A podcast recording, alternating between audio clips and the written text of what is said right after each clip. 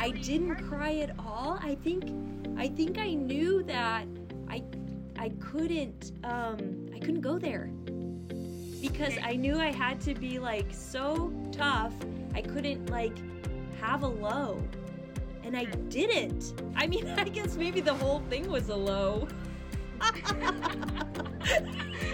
I mean, really, like, I was like, I can't, like, doubt myself. I can't question, like, my performance. I can't feel like I'm not good enough.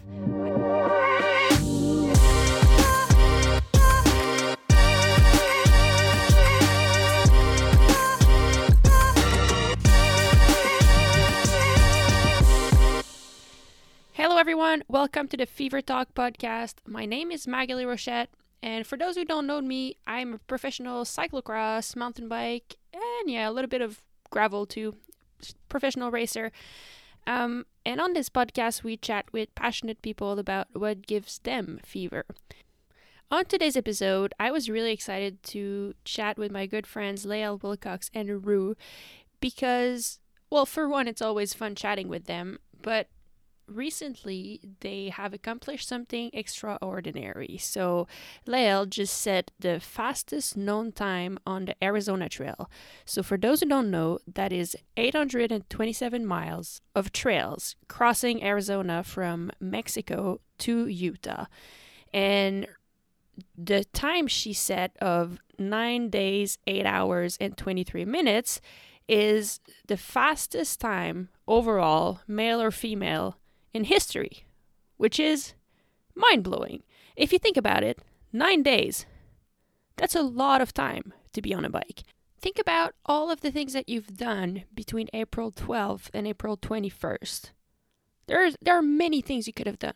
And all the time, all this time, every minute of every one of these days, Lael was pedaling on the Arizona Trail. Meanwhile, her wife Rue was trying to find her on the trail while not bringing her car on the trail, so she had to hike in. She was also sleeping like nowhere, basically in the car or on the trail or whatever. She was hiking up on the trail trying to find Lael just so she could take photos of her. So this was not to help her because the ride is unsupported, but it was she was there to document it. So just as much of a crazy experience it must have been for her. And I was lucky to see them on the trail because I live on it. So Lael was already on was on day 2 and let me tell you she was not messing around. She stopped because there was like a little cache on the Arizona Trail and a place where pe- people just put water whatever to help people. It's like totally neutral water. She stopped there, filled up their bottle, said hi really quickly, and so- soon, really quickly, got back on the bike. She stopped maybe for like a minute and then she kept going because she was on a mission. After that, I was just obsessed with following the tracker and seeing how she was doing. And throughout the whole ride, she inspired me so much. And on top of that, they made me excited about bike packing and make me want to do it. Now, I can't do this episode without talking about a controversy that happened after Lael set the record on the trail. She now has an asterisk on her name, and meaning that the record doesn't really count. So, although she has set the fastest time, the record doesn't count because, according to the organizer, which is extremely weird because it's not like a normal race. I mean, anyone can tackle on this challenge on their own at the time they, they want to, but the person who is responsible for it decided that since Rue was there to document the ride, this didn't count as unsupported. Now, that created a whole lot of controversy and something that Lael and Rue have been dealing with for a long time. And and to be honest, there would be a lot to say about that. However, Lael and Rue already took some of their time to sit down with Patrick from the podcast Bikes or Death, and they went through everything and anything about this controversy, saying what their opinion was, hearing the other people's opinion. And so, if you're interested about this controversy, which is actually really interesting, um, I would suggest you go listen to that podcast. So, all I'll say about this controversy is yes, maybe it was documented by Rue. However, it was done in a very ethical way without actually giving Lael's support. And and this is the whole controversy where it's a really gray area uh, if seeing your wife on the trail once or twice who is there to take a photo of you and only take a photo of you does that help you? Does that give you support? And therefore does it make you faster? And one could argue yes one could argue no and this is the whole controversy. That's what it's all about. So i won't get into that. As i said Bikes or Death podcast is there to answer all of your questions about this controversy. I really recommend it. Listen to that. All I, all I will say is this. From now, at this point in time in history, Lael Wilcox is the fastest human on Earth to have crossed the Arizona Trail. And that's pretty, pretty freaking impressive. And on top of that, all the documenting that Rue has been doing is inspiring lo- so many people because she's one of the best at sh- sharing those stories. And Lael and Rue are responsible for putting bikepacking on a map and making it more accessible to people, more interesting to people, and making people want to go out and explore the world on their bicycle. That's all I say for now. What we do talk about with Lael and Rue is what happened on the trail. How was the adventure? That's what I want to know. How was it? How was it to document it, but also how was it to ride it? Lael has said that this Arizona Trail record is the hardest thing she's ever done and let's figure out how and why. Thank you for listening. And here's the conversation I had with Lael and Rue. Thank you so much, Lael and Rue, for taking the time not only to inspire all of us, but to talk about it even more deeply with me. So thank you, and I hope you enjoy the show. This episode is presented to you by Rapha. Rapha is a cycling apparel brand based in London, and it is the cycling apparel that Lael was wearing on the Arizona Trail. Can you believe she wore she rode for nine days, eight hours and twenty three minutes with this same T-shirt and this same pair of shorts? And then she actually told me, and you'll hear it in the podcast, that she's not done with the t-shirts. This T-shirt, she just put it in her laundry, and then it's good to go to ride more with it. So really good quality clothing and they make clothing for all kinds of adventure, whether it's a cyclocross race, whether it's a time trial at the Tour de France, whether it's crossing the Arizona Trail or doing some mountain bike events, whatever you want to do on the bike, Rapha does amazing clothing for it. Thank you, Rapha, for sharing these stories with us, especially this one, which is close to our heart, following our dear friends Lael and Rue. Without further ado, here's this conversation with Lael and Rue on the Arizona Trail fastest known mm. time.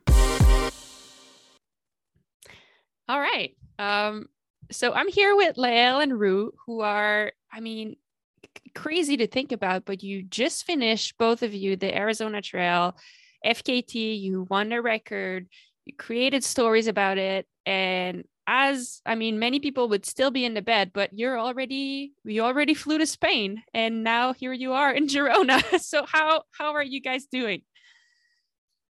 Oh, so good! So happy to be in Spain, and we even had to kind of delay our flight to come over here. We have a women's bike packing challenge starting in two days, um, but thrilled to be riding here. It's our first time riding in Spain, and uh, I'm not recovered, but I'll have an active recovery on the bike. So uh, this first challenge is pretty mellow. We'll be riding 80 to 100k a day, and and just camping, having fun, stopping in cafes, and it's it'll be very social. So I'm looking forward awesome. to that. Yeah, that sounds great. And so, how many days ago did you finish, Lael?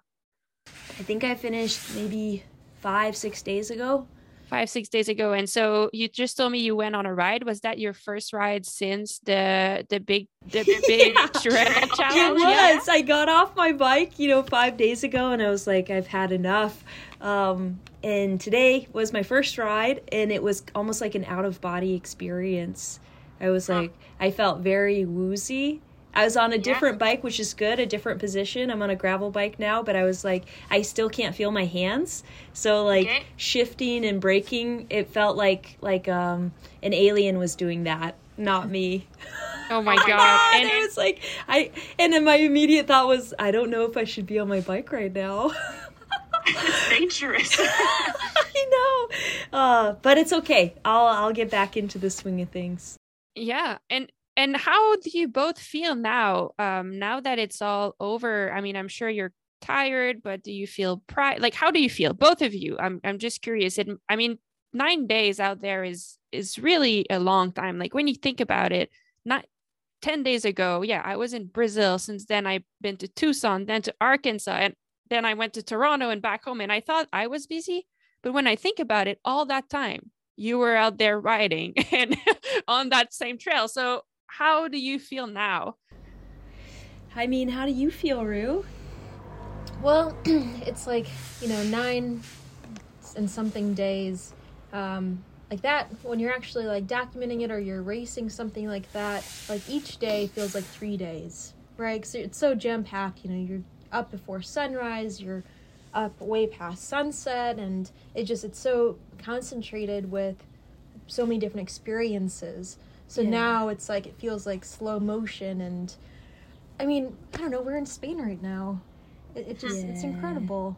Um, Yeah. But I think we're probably still kind of processing everything, but then we're also ready to move on to the next thing. Yeah. You know, we've been planning for the Arizona Trail for, I don't know, it's been on Lael's mind for seven years. We had a Yeah. good window to do it, and, you know, kind of like the anxiety and the stress of leading up to it, of documenting it, of, of writing it, and then when you're actually doing it, you're just like in your element and like the outside world doesn't exist. And now, you know, you're kind of a little bit, you're out of that little bubble. Like the bubble has burst. Yeah, you're back into the regular world. Yep. That is so true, though. I mean, I've been thinking about this for seven years, but I was terrified to do it. Hmm.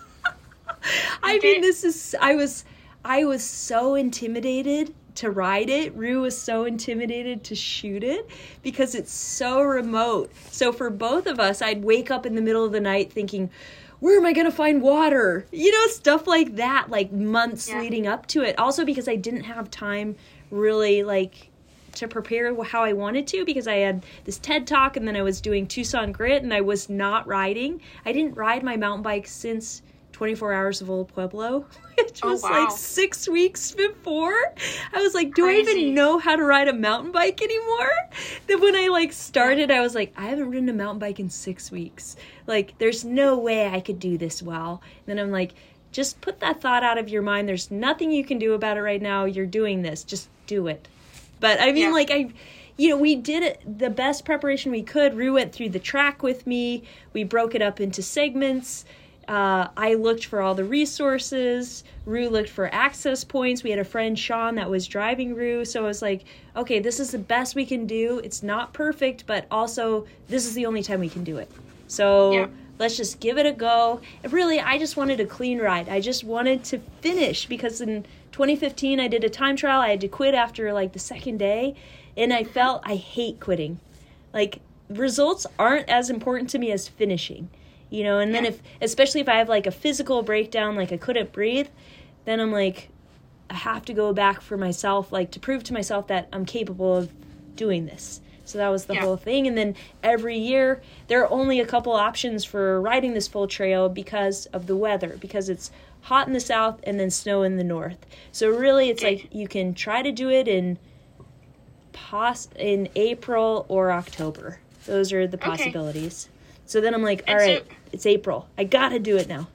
Yeah. And and then I mean I was I wanted to ask about that planning actually like how do you plan for something like that where so many unknown can happen you know like I'm sure like both for both of you like Rue you try to f- I mean you try to find Lael on that trail but there's not always cell service. You'd never know what could happen to her. I'm sure there were times like you waited for like hours and maybe she didn't show up or maybe you missed her. Um like how do you plan for that? And then Lael like how do you plan for like where do you where you like do you know ahead of time where you're going to sleep? Do you have like a strict plan of each day i'm doing this amount of miles or i want to get to that point? Like how does all of that work for you guys? You go first. Sure. Well, the thing of bikepacking races or efforts is that from like a photo or video point of view, that's like, I mean, there's like nothing better, right? Especially from like a photojournalistic point of view. You're just, you're basically like a fly in the wall. You get this one chance, like one shot for like Lael to go by and she's like gone in five seconds, right? Mm. And then you know it's like you're traveling through all this beautiful terrain and you're trying to get to these access points, but then there's also like these different um, things happening with like resupply. So like Lael's eating ice cream out of like with a toothbrush, you know, just like stuff that you wouldn't see normally. Yeah. But then like you get to a spot, you don't have service. Maybe you took a screenshot of like where she was 45 minutes ago, relative, and then you get to the trail and then you're like looking at the ground for tire tracks. And you're trying to, you know, you're just trying to figure out if she was here. But yeah, there'd be just um, you know, that, that's kind of the game of it. Lael has a tracker. Her little dot is moving on TrackLeaders and you know, there's only so many ways you could access the trail, but we always try to keep the car off the route and either hike in or bike in and just kind of find like a pretty spot. And a lot of the times you'd have like golden hour light and it was just like, you know, beautiful. And then you set up and you wait. And then two hours later, when Lael comes through, it's just like one little light coming by or two of her helmet. You know, so it's like a fun challenge. You have like all these kind of Yeah. expectations, but the reality of it is like, oh, did you have to like pee the second that Lael came by and then you missed it? Or You're like, Oh were you talking like with Sean? Like, you know, so it, it, it's a it's a really fun challenge, but there aren't that many like visual stories like about bike packing races because it's so It's challenging. so hard to capture. Yeah, but I think you know we've spent some time doing this that like I would consider myself kind of like an expert. right like Yeah. you don't want to influence the rider like we've been in events where you know like a media car will like leapfrog whale and the other racers and like will kick up dust or somebody will be like shooting for flash or you know kind of like getting in your face too much like while somebody's trying to resupply and the person can't focus right they're like Right. five days into an event, sleep, Sleep deprived, deprived. and you're, Yeah. you know, and these people are just like chit chatting with them. It's like, oh, just let them focus, let them do their thing. Well, Rue has such a sensitivity to that, though, of like affecting people or influencing them, that she's like very kind of calm and and just just observes and then shoots what she sees. Yeah. But she's like Yeah. ready to get like reactions or the good stuff. I mean, she took a great photo of you in the cactus cup at the finish. I mean, like Yeah, stuff like true. that. It's like you're like, ah. I'm like, Yeah. it's so cool. Like, like to get something like that, it's like the best moment, you know, like a hmm. reaction or when somebody's laughing or mm-hmm. whatever. So I think that's super cool. Mm-hmm. I mean, for me, as far as planning, like I didn't know where I'd get to, but bec- I tried to take advantage of, of like sleeping in the best conditions I could. So like if I could sleep near a water source because it's a desert and there are very few, then I'd be like, great, I can get water before I go to sleep and then water when I wake up. Or Okay. um not sleeping at high elevation. It's like Yes, so it's not too cold. I would try to sleep at lower elevation, preferably at like the base of a climb, because then I'm like, okay, then as soon as I wake up, I'll start climbing and I'll warm up. You know, Yeah, stuff like yeah, that. So I'd be like, even if it was, or if I knew I was within getting to a town and I could stay at a hotel, then I would push until I got there. So then, like, I got to Flagstaff and Payson and Tucson at like two in the morning. But I was like, doesn't matter. I just have to get there because then I get like, I can charge all my electronics. I can like take a shower, really get a good night's sleep because at that point my body was so wrecked. Yeah. like my hips, my hands, my legs. I was like, if I can just like lay down and actually sleep, then then that'll be really good and it won't be cold because like the temperatures in some places, like my water bottles would freeze. Mm-hmm. Even in oh southern Arizona, like the first night, my water froze, like my bladder froze, and I was like, I'm not even to Tucson yet. This is really bad. This is crazy. Or like Summer Haven, I still at the slept in the. Uh. I know, and I was like, I'm not even at high elevation. You know, I was like, Yeah. I stayed in the post office in Summer Haven. I mean, the only bad part about that were like the lights are on, so I just kept waking up like thinking somebody was there, uh, but they Oh my weren't. God. It was fine.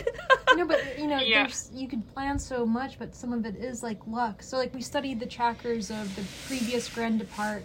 Like the route is new, like relatively new. There's like 75 more miles of single track. Is that right? Something like that. yeah, But um, you know, then you're like, well, everything takes a little bit longer. Like Lael did the 300 um, a couple, three years ago. And, you know, you could kind of determine where she was, like, at that time. Like, oh, by the first day she was here. But because the course was so much more challenging, the route was, that that kind of went out the window. So, like, we did study the Okay. tracks of, like, where people were last fall for the Grand Depart. And then, you know, we saw that some people, like, went through Flagstaff, like, at 1 p.m. Yeah, and then you're and like, then it's well, like you can't stay there because it's too early. you could get food, but then you Ah. can't charge all of your electronics. I mean, like single track, you have to like have really good lights at night. So then, Yeah. Yeah. I think it was also like you just knew that you had to get there. hmm Mm-mm. Yeah. Okay. So so I guess like it, it's a little bit of yeah, you plan as much as you can, but you have to be ready to make decision on the go. Right. how- like knowing what's coming up is pretty good. Then you're like, Yeah. all right, these are the options. I sleep early, Yeah. I get like more rest, and then I make, and then you know, I I make it there the next day, or like I push through the night, and then some of the time, I mean, riding single track at like two in the morning, day six. I was so out of it. By the end of Yeah. it, like the th- final night, there were all there was all the snow, all these down trees because nobody had worked on the trail for the whole year. You know, since my like the fall, and then I'm just and I am so out of it that I almost like slammed into a tree, and I was like, "Uh oh, I've got to stop and sleep." But there's snow on the ground. There's no way I can sleep on the ground because it's way too cold. Like I don't have warm enough gear. So then I Yeah. just kept going for like another two hours, and then I found a Forest Service cabin. It was locked, but it had a porch. So then it was Okay. above the ground. So then I was like, You could sleep on it. I was like, I could just sleep on the porch. So I slept there for an hour, and I was like, that was the best of the whole trip. Wow. But it was like, and then you're like trying to get a record, and there are like, you know, 50 down trees that you're like carrying your bike over. I'm like, how am I going to Yeah. do this? You know? This is and actually this is something I wanted I want to ask you about. But first, uh just one thing that I personally I don't know. I'm sure this is just like the way they established the route, but why do you do it from south to north? I feel like it would be way easier in the other direction. I know you're not looking for easy, but like what's the reasoning there? No, I think it's actually probably faster south to north because the south's more technical. So you take Yeah. that on when you're fresher. And then the north is for the most part faster because it's like pine forest, so it's softer ground, you know, Yeah. less rocks. I mean, the down trees and snow are slow, but I think doing that with like a wrecked body is easier than the other way around. And I'm super oh, okay. happy that I didn't have to do like that really hard stuff when I was so so tired. Why do you think it'd be Yeah. faster going north to south? Because you get rid of the Grand Canyon faster, or No, I just thought like I feel like you climb more when you go from south to north. And so so you would just descend more going from now from north to south, like from Utah to Mexico, and probably just go faster. But maybe as you said, like I didn't know, I don't know all the sections. So if you say the rugged part is at the you know, that's why yeah, I like thought. the first 300 are more technical for the most part. And then the Yeah. new Yeah. route has like kind of in the middle a really nice gravel climb Yeah. um, up to, I mean, it must be up to 9,000 feet or so. And then it descends on single track. So that would be like a lot harder to Okay. push up. So, like Yeah. a few instances like that where you go down a really rugged trail instead of climbing it, I think is faster. you climb Mount Yeah. Lemmon on the road for a portion. Right, exactly. And then you go down Oracle Ridge, which Yeah. is terrible. But you know, when you did it in 2015, you did. I went the other way. Yep. Yeah. I did Okay. uh, because of the season. I was like it's I started I think like on Halloween and then I was like, Yeah. okay, the weather's going to shut me down in the north, so I should go north to south and catch better weather. Okay, so you get to choose. Uh, Like even for the record, like no matter like the the goal is to do it the whole thing. It doesn't matter from where you start and where you finish, as long as you do the whole thing. Exactly. You could start on Okay, either end. interesting. But I mean, I think all historically all the fast times have been south to north. Yeah. All right. Um, okay, so let's go to I mean, I just want to say this for people who are listening. Um, I'm sure everyone's been reading about the controversy, and we decided for this particular episode that we would not talk about it because um I mean, I'm sure you've talked about it enough, Lael and Rue. And actually you did a podcast with Patrick from Bikes or Death that really covers it really well.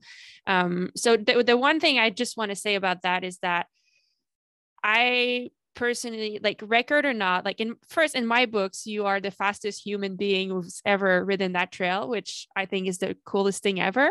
Um, and secondly throughout those 10 day 9 days i personally I, I already ride i already race but i felt so inspired by this ride. And i think one of the reason is thanks to the storytelling because i was able to follow and know what was happening. And it inspired not only to like ride my bike more or to actually i even got dave to get excited about going on a bike packing trip which you wouldn't believe but he, he also wants to go uh, but on top of that i feel like in everyday activities if i felt like i was complaining about something i kept reminding myself like oh come on like you're in traffic who cares? Lael is still pedaling. Imagine how uncomfortable or how much she's, she's like suffering uh, and I, I just thought it was really inspiring on all fronts and and and even like Rue's work when you sent me a photo of you uh, editing photo under a sheet in your car and also you also sleeping on a trail like I was like these two are superhumans. And I just thought that was really cool. You're just raising the bar for for everyone. So um, thank you for for doing what you do. Um so yes I guess simple question. The adventure how did it go? Like how like are you happy about it? You know? Yeah, yeah, it went great. I mean, it went great. You know, it's like the whole thing with this is like, am I going to be able to finish? And yeah. then on the outset, I I didn't even know if I'd be able to start. You know, I was talking about this with my mom when I was in Alaska in March, and I was like, yeah, I kind of have this plan to start the Arizona Trail on April 7th and then she was like, because I'm usually so confident in the things that I do, she was like, well, what's the hesitation? Why are you like acting like maybe or maybe not this is going to happen? Because I feel like the trail is so kind of a completion of the full route is so kind of fragile that I was like, I can't like say this is going to happen. I, I can't even say I'm going to finish it, let alone go after a record you know? So then i was like i had this in my mind. I had kind of a date set. I wanted to do a women's start which i think would be super cool for this route. Like i invited women just to come ride part of it with me any part they want. Because like in in every bikepacking race women are not present. But specifically when it gets this technical and this scary even for touring women are like oh i i don't want to ride the arizona trail it's too scary and then yeah, I, I can see like why they say that, but there are sections that are super fast and fun. And I mean, you've yeah. ridden sections of it, and it's fun. Yeah, it's yeah. cool. It's diverse. Like the scenery is constantly changing. It's amazing that this trail connects. That people are working on it. That it's improving all the time. So I set the date for April seventh. Uh, when that came close to that time, I saw that it was going to be 95 degrees in Tucson, and then three days later in Flagstaff, it was going to be like 20 degrees. And I was like, wow. oh, that's terrible. Like extreme heat in the south where it's already hot, and then super cold in the north. And I was like, my first thought was, okay, let's just go to the north and start from the north, and then I'll go south. Because then I can take advantage of like the hot weather up there and then the cold weather in the south. Um, yeah. I wrote the race director and, and said, hey, I'm thinking about doing this. And he said, I really would recommend that you don't do that because there's still snow in the north. If you gave the desert a week to cool down and then also have more snow melt, you'd have a better chance of success. And for him, success is just riding the full route. He doesn't want yeah. people to take snow detours. In in the past, there were a couple official detours that were totally fair game and that also helped people because it was faster riding you just get on a road and ride for 40 miles instead of riding 50 miles a single track but this guy's like very adamant like no detours. And then i was like what? That'd be so cool if i could actually make that happen. So then we changed our flight to spain till later. And then i was like all right i'm gonna start next tuesday. And then okay. uh, that's what we did you know and Sweet. and it worked. And i got to the start like oh my god we almost got stuck in the car getting to the start just kind of rough yeah. it's like a double track and we have Rue's Subaru and it was like uh-oh this might not make it and then i was like oh we're god. within a mile i could just ride to the start and ride back yeah, uh, what's more? What's one more mile gonna do? Yeah, anyway? exactly. and Rue had and Rue and Sean had their bikes too, so they're like, okay, we could just go with you. But then like Sean figured out how to like get the Subaru up a super crazy incline, and we made it to the start. But with like 15 minutes until my projected time, which is also so funny because for a time trial you set a time, but then it's like Yeah. it actually doesn't matter. You could Yeah, start but like no one else is two there. hours It's like late. you choose whatever. exactly. But then, yeah, we got there like with 15 minutes. I drank a Coke and then I started riding, and I had, for the first time in my life, I had this overwhelming sense of total calm. I was mm. just like, I was almost like in a daze. I missed the first turn. Wow. I flew past it. Oh, that's awesome. And then I was like, oh man, I better get it together. But I was just like, everything's fine. For four hours. And isn't that what you're looking for in a way? Like when you're doing those things, like I feel like it, it must be kind of a weird mindset that you need because, in one way, like it must be calming because nothing else matters. Like you're on there, like you don't need to check emails, you don't need to, you know, you're doing this thing, and that's all that counts.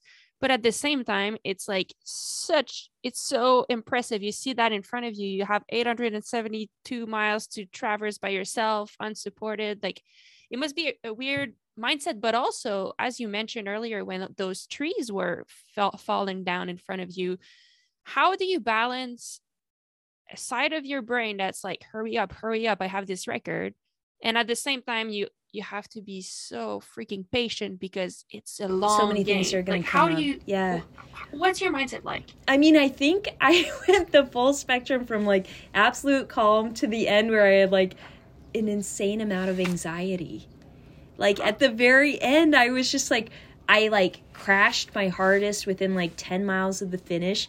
I was like, I also was riding like a total maniac. I was just like, because you start get i start getting into this mindset towards the end that it's never going to finish or that something's going to go wrong right at the very end mm-hmm. and also i think just staring down the single track for nine days i was just like Yeah. my brain was fried Well, you know, Lil was saying that she hadn't ridden like mountain bike stuff like in six weeks before this. And then Sean and I, you know, we found a spot. We're waiting there for hours. Lil passes, and I'm like, I gotta get like one more shot. Maybe I could get ahead of Lil. And then she's like bombing down these descents, stuff that we were walking, and like we're Yeah. fresh, like fresh legs, slept like we slept. And then Lil's just like, woo, like you know, it was. i think i was just like a maniac by the end of it i was like i'm not getting off my bike I'm like, I'm not getting another and then shot. anything Yeah. like a like a descent i was just like i'm just going for it and i was like listening to music and it, i mean i was almost you know because you're so sleep deprived you're almost like you're high or something i was just like "Wah."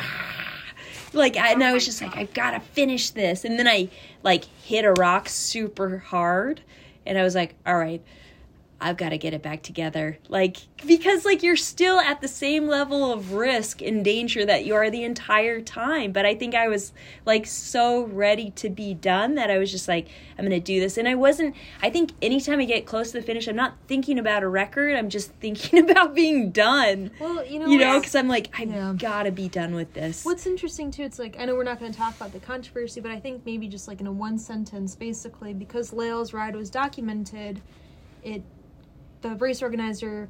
It's a rule number two is that there's like no media crew following one specific racer, right? But it's an FKT. It's not part of the Grand Depart. It's not Right. part of the race. You know, the trail is open to the public, so it's like, well, we're documenting it, right? yeah. So basically, because we did that, we took pictures and video. Uh, that is seen as support for whatever reason. So, you know, actually, John Schilling, the race organizer, was messaging me on Instagram and said, you know, stop taking photos, stop posting. If you continue, Lael's ride will be relegated. And I just let Lael know, and she's like, whatever, you know. So it's like, I mean, at Yeah. that point, I mean, like, she's four days in. She has like five more days ahead of herself. And I'm like, this ride's my own. Right. So it's like I mean I I was kind of worried because I'm like, man, if will she just like stop if Like the record doesn't count? And she's like, nope, whatever. I mean that's like No. incredible, Lael. I would have been like, well, I know. didn't miss a beat. I don't Yeah. care. I but that's also like this isn't the first time we dealt with this. So I'm Yeah. like I I think I came to that conclusion like three, four years ago, where I'm it's like, amazing. You said who this. else are these rides for? Right. You know, who else Yeah. gives a shit? I mean, like, it's really cool. So many people came in my support, but like, how much can like people relate or Yeah. you know? And uh, what am I expecting of them? You know, it's like, At the end of the day, it's your experience, and that's that's why. yeah, and it. I'm gonna like push myself to my limit, but it's like, I'm human. I have limits. I have to sleep on like a cabin porch because I can't see straight anymore, you know? And then Yeah. you have to like uh appreciate like those little victories when something goes right, you know? But I mean like Yeah. I had like bloody nose for the entire ride. Yeah, I mean, and that's a question I have for you. Yeah, you said like You had a bloody nose. You have said that it was the hardest thing you have ever done.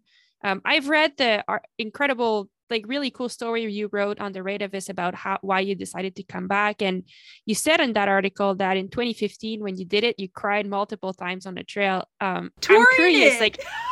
Oh yeah, I'm curious. Like, what about this time? Like, did you I cry on the cry trail? And if you didn't cry, like, I'm sure there was a moment. Like, was there a moment that you're like, "Fuck this"? Like, I'm not.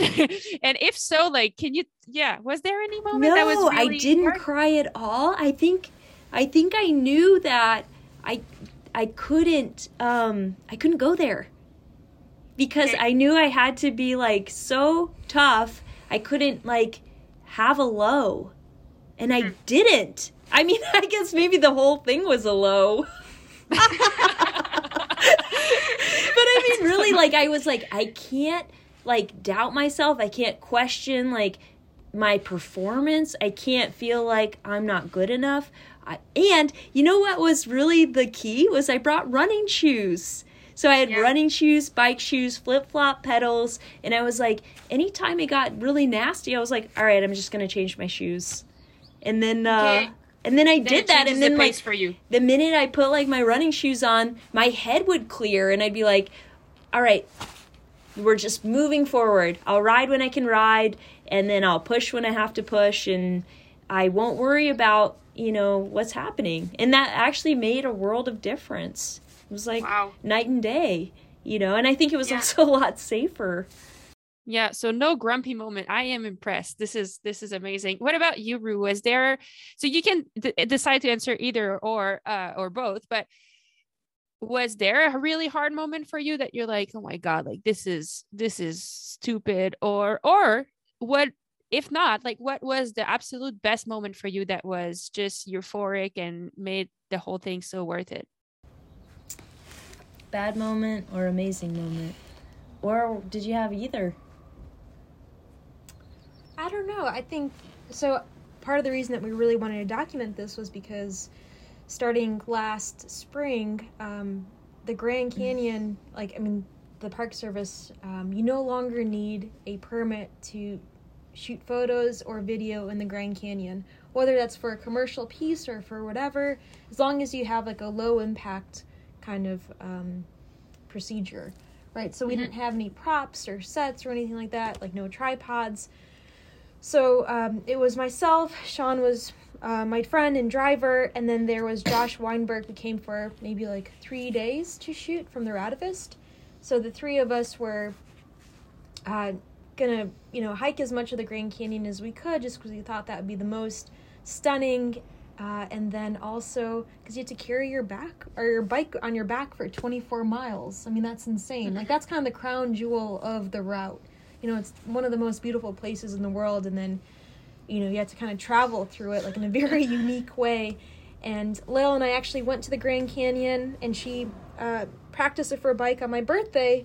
And Lil's like walking down, and I'm behind her, and I'm so anxious that she's gonna like whack somebody with her wheel or her fork, you know, because it's it's kind of like an awkward situation. But then like all these people were like, like it's it'd be easier to ride down or like oh god like bless your heart. You know like all these funny comments like every 30 seconds. And then i was just like imagining like oh my gosh like when she actually does this like i can't wait to just like shoot video like just you know for three minutes straight and just get all the weird comments. Um, Yeah. so I, I was like most excited about that. And then sean and josh had been to the grand canyon but they never hiked down. So then i was Yeah. really excited for them to like experience it but Yeah. that was kind of my high to like we, we kind of I scouted the Grand Canyon beforehand, so I knew kind of like what I wanted to get. And one of the shots was, um, you know, a wide shot of like this trail in the Grand Canyon, and then like a really tight, like zoomed in shot, so you just see this like ant coming in. And I mean, in order to get that, like Lil has to like hike like a mile and a half down where I could see her. And then I got the shot, and then I realized, oh my god, like if I want to get any more photos or video, I have to catch her. So then I was like with my camera bag and like cameras like flying around. I'm like running, sprinting down. I'm looking at my heart rate. It's like at 196, and I'm like, I oh don't Oh care. I don't care. And then like people are like looking at me, and I'm like, you know, I mean that was like the most kind of stressful or bad moment, like thinking. I might die in the Grand Canyon, but then also like, but the river, the river is down there, and I, I know that you'll like get the water like at the bottom. There's like a little water spigot, 'cause that's your last chance to like, get water for resupply. So that was kind of fun. I mean, Yeah. the, the Grand This is Canyon's so like good. hard enough to like just hike on your own without a bike, without cameras, and I mean, I think we went twice as fast when Lil was like then when we did on her birthday because I just like sprinted, and then um, you know Lil continues on, and then Sean and Josh and I are like, all right, like we have to like hike back up, and we like can't even see the top, like the rim, and then like for the first mile, I'm just like like a like a grandma, like with the poles like just heaving, and then I drank like a whole bottle of water because it was like weighing me down and slowing me down, and then I just got like in a good groove, and then I'm like I cannot feel bad about like hiking back up with like cameras. Like Lael's like got like a 30 pound bike on her back. You know kind of like what you're saying Yeah. like oh i'm stuck in traffic. Oh boo-hoo you know? Who cares? Lael's doing this.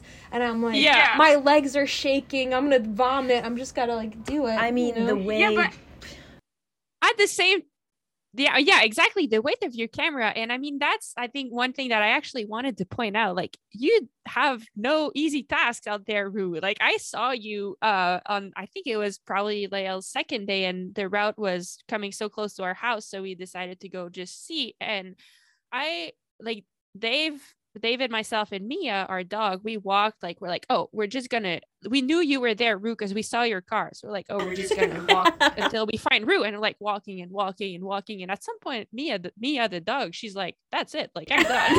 and so we, and so we turned around, but we never saw you. Um, and, and then like later after that, you told me that you were just going to sleep in the trail that night. And then later I saw photos of you like editing in your car under a, like a sheet just so you could see what was happening on your computer. So it's no easy task for you either. Like how, like, just to give people an idea do you do you know how many miles you've hiked like on this whole thing it's probably quite a lot just to get there you know because you, you can't really use your car That's re- no, that's really yeah, because you can't you can't access it. You can't have e-bikes on the route either, which is fine. but E-bikes are an amazing tool to document stuff because Yeah. you're carrying you know so much equipment, and yeah, you don't need all that equipment. You can do it all off your phone, but you know we want to share a story, we want to share it well, and that's kind of you know my passion comes in documenting, and I love writing too, but you know I I would actually like record some of my like times that I went out to shoot Lael, and then I'm like, I'm so curious, like, what is it gonna be? You know, how far am I gonna go? Whatever. And then you know we get, I, I get like a photo of her, and then be like, all right, I gotta like hike back down, and then you're so kind of excited, and then you're like, I have to get to the next spot, and then wait for four hours, but that's okay. And then I realized like two hours later that I didn't like stop recording, so recorded like 30 miles in the car. So I have no idea. But you know, you're just like so in it. You're like you're not Yeah. eating. You're not thinking about stopping your Wahoo watch, whatever. Yeah. But Yeah. it's fun. I don't know. It's a, it's a really fun challenge, and I think a lot of people that maybe I don't know, kind of critics to documentation. I mean, that's fine, but I mean, it takes a lot of work to like get these photos, and it's not like I don't know. Like one of my uh, photojournalism professors always said, like, um, like I don't care about the labor, just show me the baby, right? I don't I don't want to know what you went through to get there. If you got a good result, then that's it. But like the labor, like getting the baby, it's like it's a lot well, of work. Well those are stories too. yeah, But ultimately, the I mean, the end product has to be really good. That's the Yeah. whole Yeah. point. It's not like you did this cool adventure and you had a camera. It's like you got this really badass photo hmm. or great video. And that's that's mm-hmm. the the motivation in the first place. There was so much life on the trail. Like Lil and I hiked it a few years ago, and we'd be, you know, at walking pace, we'd see like one hiker, and we're like, it's so crowded on this trail, you know, trying to get away from this one person. Then you're biking, and like Lil biked by like dozens and dozens of people. hikers. Yep. And then Yeah. like Sean and I would like find a spot and then there are four hikers like waiting for Lil. Like you never see that Yeah. interaction. It's like you could basically you're not alone out on the trail and we kind of wanted to show that too. Right, it's like Yeah. it's remote, but it's remote to access. It's not Yeah. remote because there's like life out there. There are people hiking and they have like their own language. Like Yeah. they were communicating with each other. They all knew I was coming through because they like oh, all told each other. Like they There's don't have no cell service, service. They're just like, "Hey, this biker's coming through." Like the park rangers in the Grand Canyon knew I was coming through. They like Wow. across the river, this group of like a dozen people cheered for me. And then this lady sends me a message on Instagram like a couple days ago. And she's like, that was me over there with my crew. Oh, that's so cool. Like, I hope to meet you. I mean, like, that was so cool. You know, it's like they have their own like system of communication. You know, which is Yeah. is different. Like in the modern world, we're usually so connected, like with our phones or with the internet, and then here it was just people to people, which is like Yeah. a lot friendlier because like people are nicer in person, you know. Yeah. And what about what about you, Leah? Like we heard about uh Rue's highest moment, but what about you? Is there a moment that you're like, oh my god, right now, like, oh, I'm writing really well, or I'm feeling so good? Like, I don't know, it could be anything, but is there a moment that you're like, this is awesome, and I'm so glad I'm doing this? I mean, I had like a lot of really great sunset rides. I was on this Yeah. like Ripsey section before Picket Post at sunset. I saw so much beauty out there, like over the superstitions. It was like sunset. You know, it's like I saw like full cactus bloom, like flowers I've never seen before out of cactus, wildflowers everywhere. It was almost a full moon. I mean, like, I didn't see any animals except for like deer, Really? birds, rabbits. Rue saw like a You Gila monster, animals.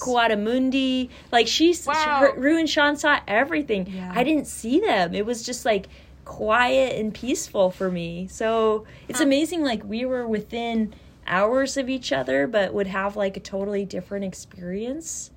Yeah. Um, It helps when cool. you're hiding in a bush. When you're hiding in a bush, the animals come to you. when you don't when you don't move for four hours and you wait in the bush, it works Gila out. monster. Oh, bighorn sheep. Yeah, it's cool. Yeah. yeah. Oh, that's cool. okay i have a few more questions and then like kind of rapid questions but um i'm i mean you know like i'm fascinated about this sleep thing just because Oh.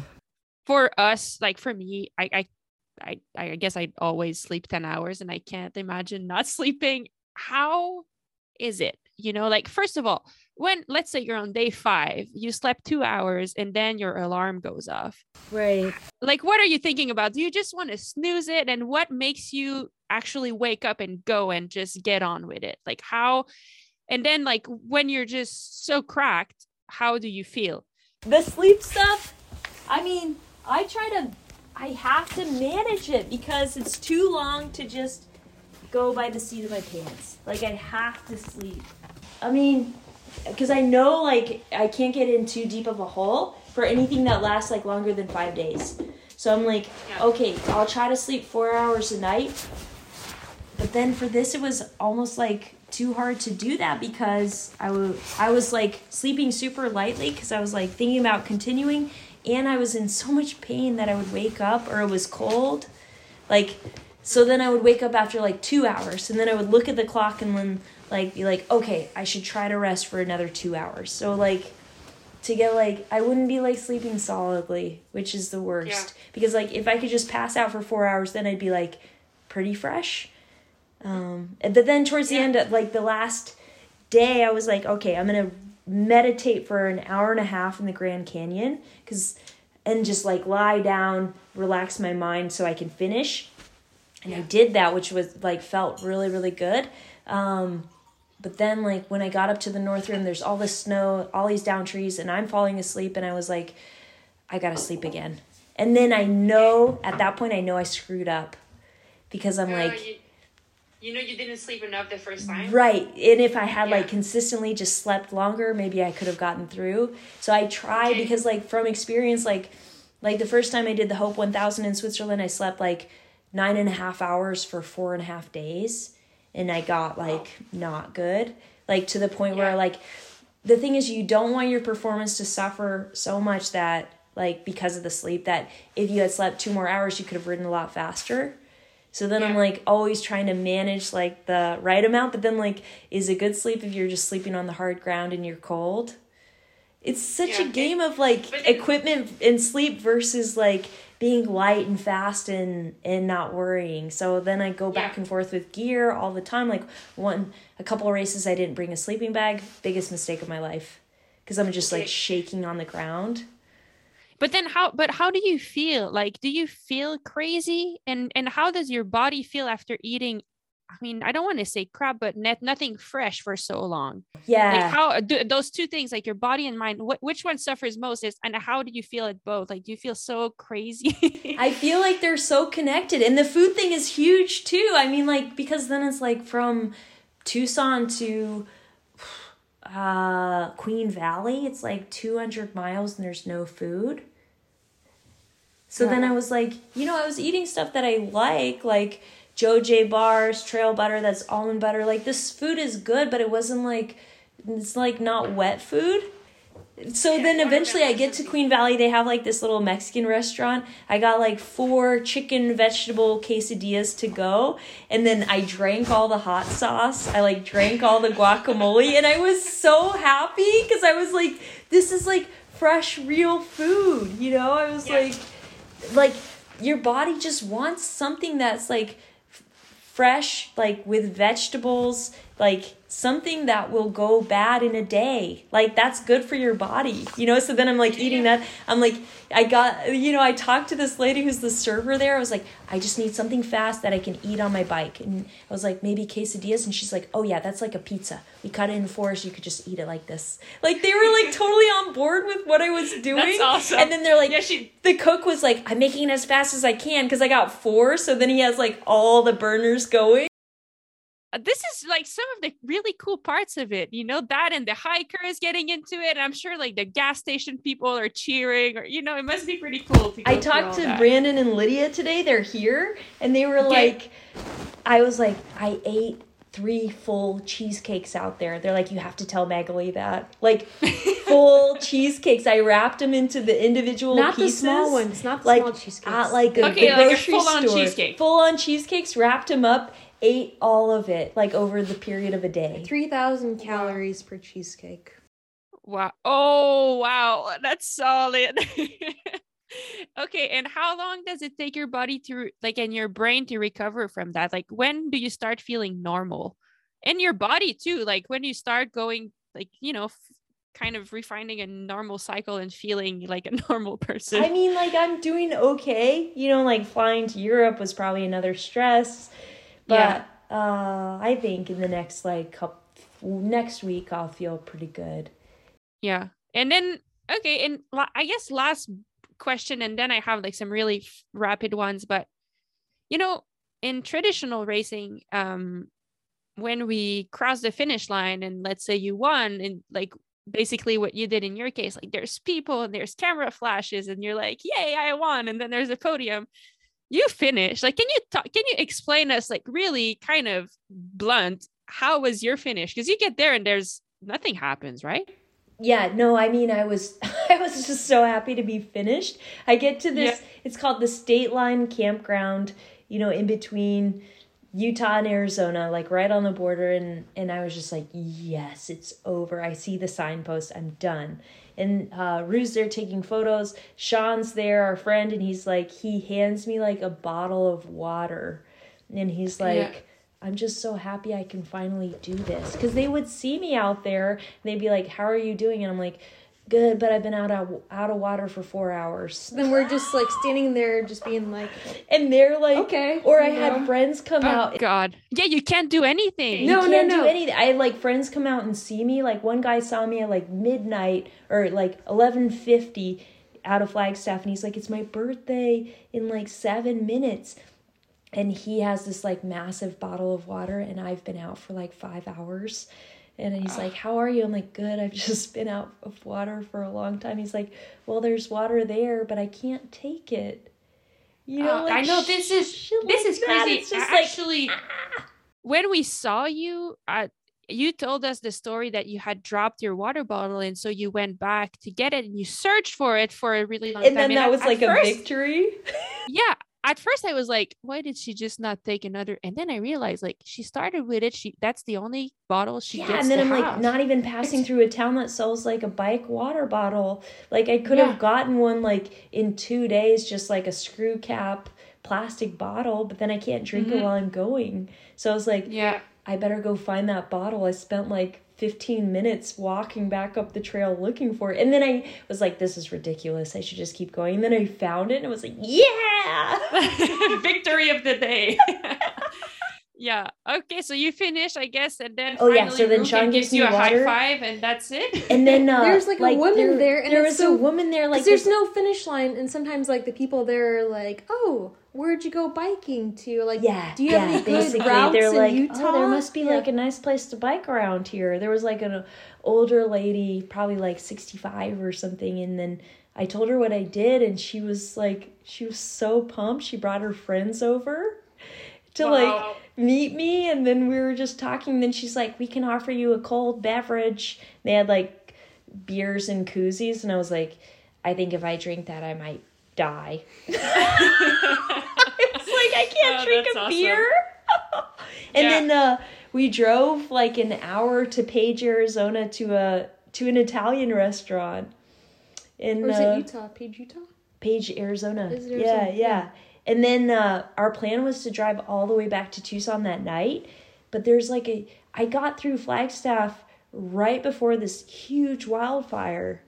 So like now the road's totally closed. We couldn't get back through. Um, We got stopped. We ended up just staying near the Grand Canyon and then going back the next day. But I mean, even the fact that I could make it through was like kind of a miracle. I I got through like, you know, 12 hours before they totally closed it off.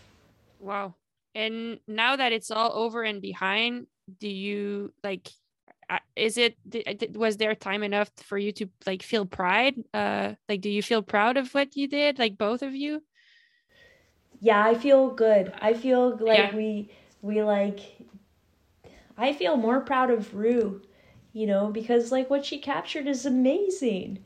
You know, Mhm. like to look at this stuff, it was so good for how kind of limited that was. It was so amazing what she got out of it. For me, I was just like, you know, on a mission to do it. yeah And I'm happy Nice. with how it went, but it was like, is it going to work? Is it not going to work? You know, I'm happy that I did it, but I'm also just equally as happy that it's over. Yeah, nice. Um, okay, quick questions, uh, just for fun. What? Okay, let's let's start with this. Um, the T-shirt you wore for the nine days. What's up with that T-shirt? Is it is it ruined for you? Like now that you look at it, you just can't think of anything else than the Arizona Trail, or you still eh, like wearing it? Sean was like, Are you going to burn it? Are you going to burn Yeah. the clothes you wore? And I was like, No way. Like, the shorts, first of all, are like prototype. I probably have to send them back. And then the shirt, I just washed everything with like two Tide Pods and it smells fine. Yeah. don't know and if I how wanna wear did, it. did it? Did it go like the nothing happened to your T-shirt? It's even with the prickly stuff, like it's still T-shirt in one was piece. good. Actually, nothing like I had zero mechanicals. Oh, oh, no that's amazing. problems. I mean, that's amazing. I had like Yeah. super heavy duty tires and Sean set up my bike before I started. My friend Hubert made this like control panel with my phone and Wahoo and light and it Nice. worked. Everything worked fine. Well, that's all nice, but let's talk about the shirt some more. So the shirt was a very strategic plan. because so- of the Oh, was it? Oh yeah, yeah. Because of the color, it was red, right? Oh So- yeah, yeah. You want something that pops, right? You know, Okay, you're so taking you chose photos. this- you chose That was yeah, it. That's Rue right. always chooses the outfit. I'm like, mm Oh, you're gonna wear sand color shirt? I don't think so. I mean, I'm surprised desert. she let me wear those shorts. She Oh, was yeah. like, "You got to wear cargo shorts." so you can Okay, carry stuff in no, the no, no, pockets. and I was not- like, don't I don't want to wear like No, no, no. anything tight. But it's like when Lil did it three years ago, I'm like, oh yeah, we're green. Like that will really pop in the desert. But like in April, everything's like blooming. There's so much like light. it's totally green. Yeah. Yeah. So, So, red was the good. red was for so you could see Lil in the distance. Yeah. Yeah. So good. Yeah, and then to kind um, of get the cows kind of angry at her so she'd ride faster. that was it too. okay. Um. Then what about your the favorite like the gear you're more happy you had with you during the whole thing? running shoes. Okay. That okay, was makes probably the best of it. Um. Where do you where do you go to the bathroom? Like, how do you figure that out? Oh man, I, if I had to like actually poop, I would have to dig a hole. Uh, otherwise, I just It's a pee. process. I know. Or, you know, I end up somewhere that has a bathroom. That's the best. Okay. Um, Rue, the best photo uh, you've taken, where was it? The one you're more happy with? I mean, you did talk about the Grand Canyon, but is there like another one that visually looks like so awesome? I don't know. I, we haven't even had time to go through everything yet. You know, we're Oh, kind of on to the next thing. But I think Rue has That- a bunch of film photos, Oh, and she yeah. actually developed her first rolls of film on her own two nights ago. Yep. That's Because really cool. the the like developers were closed on the weekend in Tucson. She was like, "What am I gonna do? I need this stuff. We're leaving." So she developed there it might at be like something three in the there. morning. But I think the the photo of the four hikers they they were expecting Lael and it was like kind of like luck because as soon as they if they hiked like one more mile it wouldn't be on Lael's trail because they go through wilderness. So Lael would have to take the road and they continue on the trail. But then they made like a little tunnel with their hiking poles, like four of them and Lael's going by. And there are two bikers. They're like, Lael? Like it was just like a lot Oh, going yeah, on that in that moment. That was cool. It shows, Yeah, you know, it's like there are people that are excited for what you're doing and I don't know. It, it was cool. Cool. Okay. Last thing. First thing you ate once you were done, you went to an Italian restaurant, you said, but is there something you were craving the whole time? I mean, the Italian restaurant, I got spaghetti and meatballs. We got a pizza. I got a salad. Oh, but to tell you the truth, my lips and my tongue are like, yeah, my lips and my tongue got so messed up that it like hurt. Like, Ugh. like I had like this huge split in my lips for like a couple of days following the ride, and then like my tongue had like a sore on the tip of it. So it was like I was so sensitive to like anything spicy. Like I had to just be like really. I was like a baby. It really messes your body up, like in all in every way. way. Yeah, it's like you like you shouldn't be doing that. It's not healthy, Wow. you know? So Yeah. Then I would be like Rue and I would have like a pizza and then I would have like a popsicle so I could just like put it on my lips. Yeah. Awesome. like icing Well, you- them. I have so much admiration. You guys are incredible. Um, we're gonna start. I mean, you've given me enough time already. Is there anything else, like small thing that you we didn't talk about that you would like to say, either of you? I mean, I would just say like the I've had such an amazing positive response to this.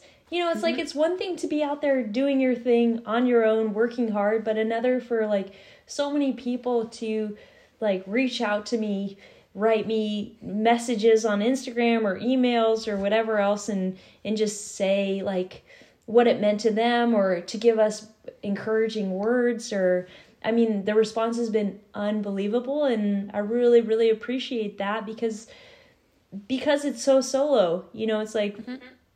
I see Rue maybe twice a day. Otherwise I'm just out there like I mean, I don't know. It's a job. It's what I love most. It's both of those things, but I I really appreciate that kindness. And I feel mm-hmm. like I get to see like the best side of the world.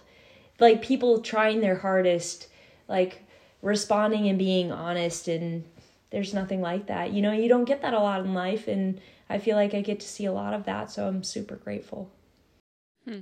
Yeah, that's super cool. Thank you for sharing. And and again, without getting into the controversy, um, I just keep thinking that if this wasn't documented, would we would not know. So all these people would probably not even have reached out, which you know, this is it's cool. Which I is think. Rue's work. That's like all Absolutely. Rue. You know, it's like I just did it. Rue actually captured it, so That's cool. So we should just have Rue capture like everything. Ah, yeah.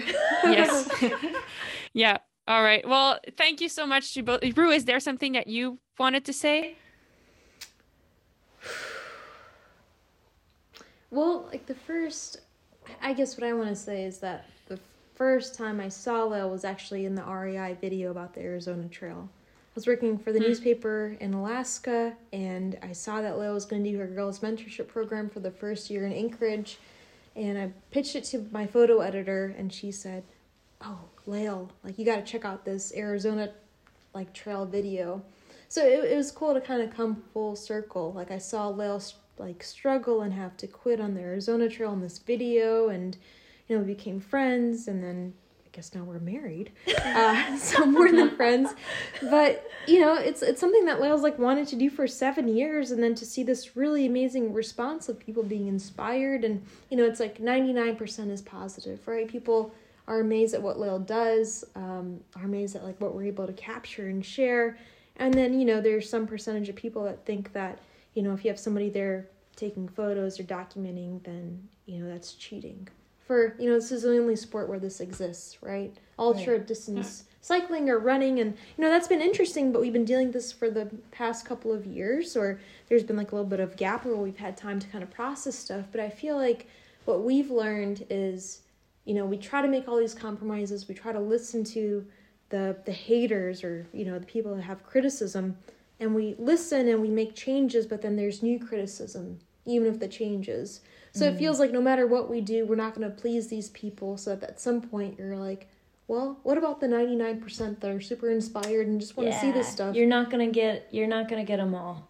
Right, and that's so- fine. And also, that's fine. And also, I can respect their opinions. Yep. But they also don't need to control my life because I'm not trying to control theirs. Right, but uh, you know, or whenever we've been doing this, we've never had anybody tell us in person, face to face, that you know you shouldn't document this, or we feel like Yeah. it's an unfair advantage that you're there while Lael's doing this solo. It's only been online, right? Right. Like even like the people that we've that have criticized us online and per like have never said that in person. So it feels kind of like this weird thing that's happening, but we feel like it's kind of at a breaking point. Yeah, right? which is good. people want to see these stories it's changing there's like a future to this and you know what side are you going to be on in 10 years like when people ask like oh did you do the arizona trail what was it like you're like it was like this but there weren't any photos because it's not allowed you tell mm-hmm. anybody else that's not in the small bikepacking community that you're not allowed to document this they think it's crazy Mm-hmm. I, I mean, to the point where traditional racing, like I do, we're at the point where if it's not documented, it doesn't matter. You know, Yeah. like it, Yeah. I mean, no one cares if it's not documented. Documented, even if you win the race, no one cares. We want a story of the race. That's what people want. Like want so the it's the opposite story. it's the opposite everywhere else you know and and i think like the one thing i i want to just add to what you just said is like i mean it's easy to hide behind a screen and it's easy to have criticism for people but at the end of the day um i mean Lael, you said at the beginning of the show that you're doing it for yourself and just like and even for Rue, like one of the things when I saw you on the trail, I got back in the car and I told Dave, like, you looked so happy and so in your element. Um, in my mind, you're winning anyway. You know, like yes, you won the actual race, but you're winning in the sense that you seem to be just living your best life. And you know, no one can take that away. Like even if they don't agree, like pfft, who cares? Well, and you that's know, the whole looks- point. Like for like the broader picture, is like everybody should go after the things that like excite them, maybe Mm-hmm. scare them, you know. But they like they shouldn't be shut down by these things. They should just go for it, see how it goes, and then learn from that. Hopefully, have some moments of like fun uh, along the way, you know, and then Yeah. change for the next thing. But like I feel like then that's also like a case for us as women in general is that everybody doubts us. They're like, "Oh, you're doing that. Is that safe? Is that okay? Are you capable of that?" You know, that kind of stuff. So it's like I feel like seeing more women kind of take on sport, take on challenges, it's a breakthrough. And then Yeah. I think also the response, like this positive response is a huge part of it is because I'm a woman, because I've started as like this massive underdog in sport, in life, in ability. um, and then to be able to like do that it's like this kind of freeing feeling that people can relate to man or a woman where whatever their background is so it's like we should we should just celebrate that you know and then maybe the world will actually change where that's like we're on more of an equal playing field where we're not like thinking about that you know in the next 20 30 40 100 years but like for now it's still like that. But like i think that also like benefits me. It's like i want to be like the person that breaks through. It's like you know it's like the movie where someone tries really hard and does a good job you know it's like i like those movies. That's you too though. it's like how do you get motivated or excited about things? You know it's like you like try to be your best. And then maybe your best doesn't have to be in competition. It can just be going on a bike trip. And that could be like a huge breakthrough. But i feel like everybody could like relate to that feeling of like being scared not feeling like you're good enough and then doing it actually instead of being like i'm not going to do it you know it's like oh just give it a try and then if Yeah. you don't like it don't do it it's fine Yeah, no, absolutely. Um, well, thank you so much to both of you. I so I mean, I feel like we could speak forever, but you have to sleep, and it's time. It's probably time for eating in in Spain. So, thanks so much for thanks so much for taking the time. I can't wait for next time we get to hang out for real. And yeah, thank you for being so inspiring. I you're you're awesome. so good to see you You're awesome, Maghalie. Good You're luck awesome, on your races, and we'll be Ah. following closely. what's coming up for you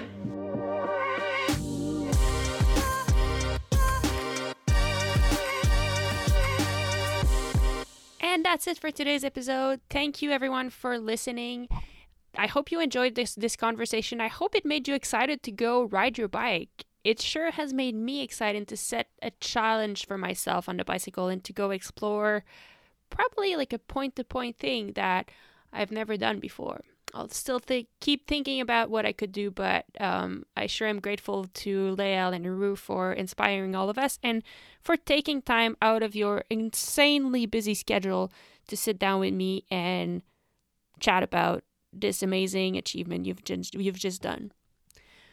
Once again, this episode was presented to you by Rapha.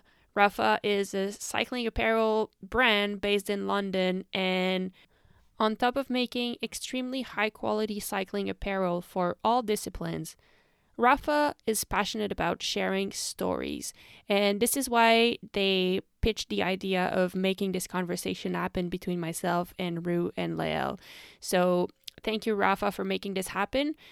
And you can, if you are interested in getting the same t shirt that Lael wrote on the Arizona Trail, you can find all of that on rapha.cc. Thank you again. And once again, my name is Maghalie Rochette.